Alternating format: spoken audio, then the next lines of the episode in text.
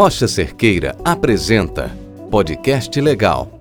Fique por dentro das atualizações sobre as leis de meio ambiente, saúde e segurança do trabalho. Olá, pessoal! Bem-vindos a mais um podcast legal da Rocha Cerqueira Sociedade de Advogados. Eu sou a Juliana Soares e vou comentar este mês as principais normas que foram publicadas no mês de agosto.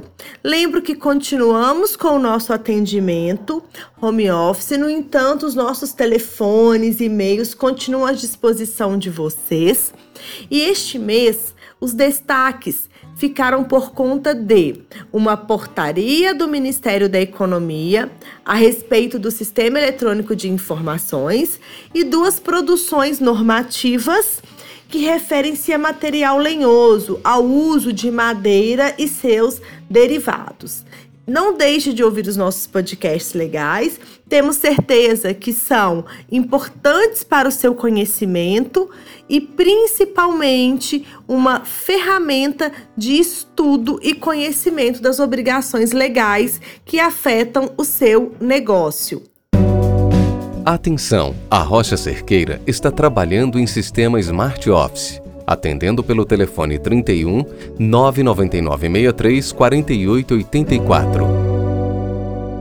Vamos falar sobre a portaria do Ministério da Economia 294, de 4 de agosto de 2020, que institui o Sistema Eletrônico de Informações, o SEI a citada portaria, ao criar o Sistema Eletrônico de Informações, determina que ele é o sistema oficial de gestão de documentos e processos eletrônicos no âmbito do Ministério da Economia. Importante lembrar que o Ministério do Planejamento, Desenvolvimento e Gestão, o Ministério da Indústria, Comércio Exterior e Serviços, o Ministério do Trabalho e Emprego e o Ministério da Fazenda agora compõem o Ministério da Economia. Desta forma, com a publicação da citada portaria, os antigos SEI, CMP, CEPROD, CMDIC, eles estarão então automaticamente extintos e serão mantidos somente para consulta. Os documentos necessários para o cadastro no SEI do Ministério da Economia estão relacionados na portaria Lembrando que o acesso será feito com o certificado digital. Então é muito importante que vocês tenham o certificado digital para o acesso ao sistema eletrônico de informações. Podcast Legal. Fique por dentro das atualizações sobre as leis de meio ambiente, saúde e segurança do trabalho. Vamos falar agora sobre a produção normativa do Ministério do Meio Ambiente e do Conselho Nacional do Meio Ambiente, do CONAMA. Eles publicaram agora, no dia 20 de agosto de 2020, a Resolução 497, que está alterando a 411 de 2009.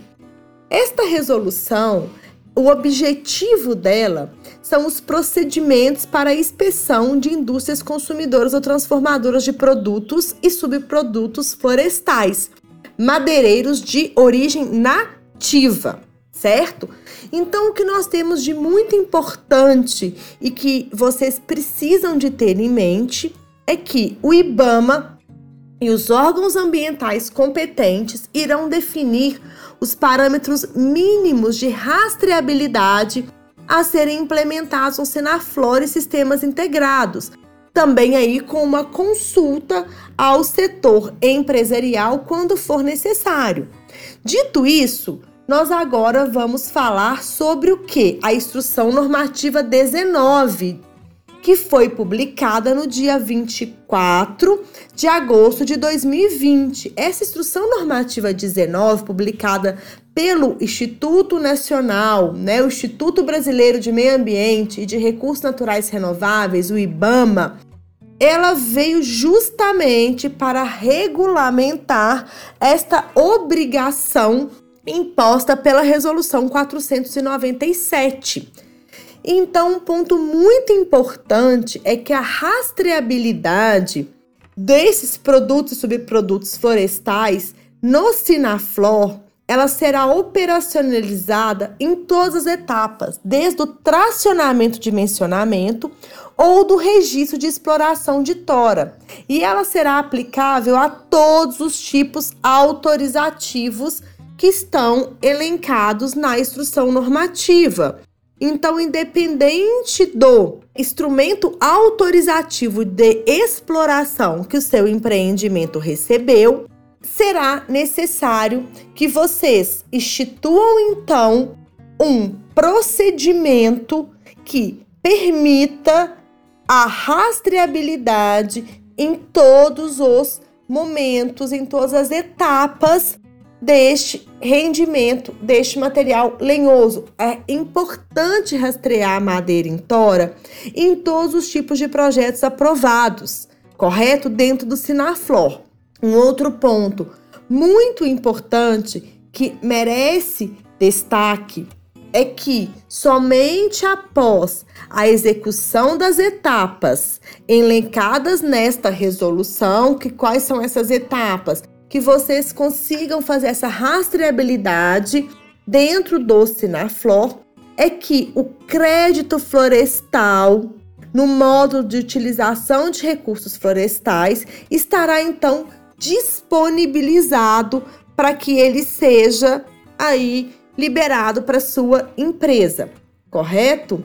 Por fim, é importante esclarecer que o registro de exploração de tora é obrigatório também para todos os tipos autorizativos.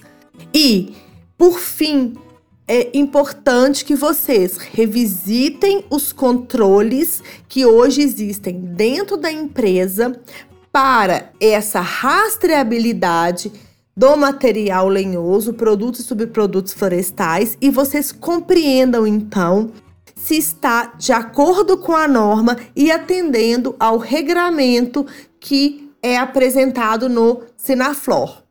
Obrigada. A Rocha Cerqueira mantém completo atendimento à distância. Auditorias, consultorias, verificação de conformidade legal, treinamentos e muito mais. Conheça nossas soluções online para sua empresa.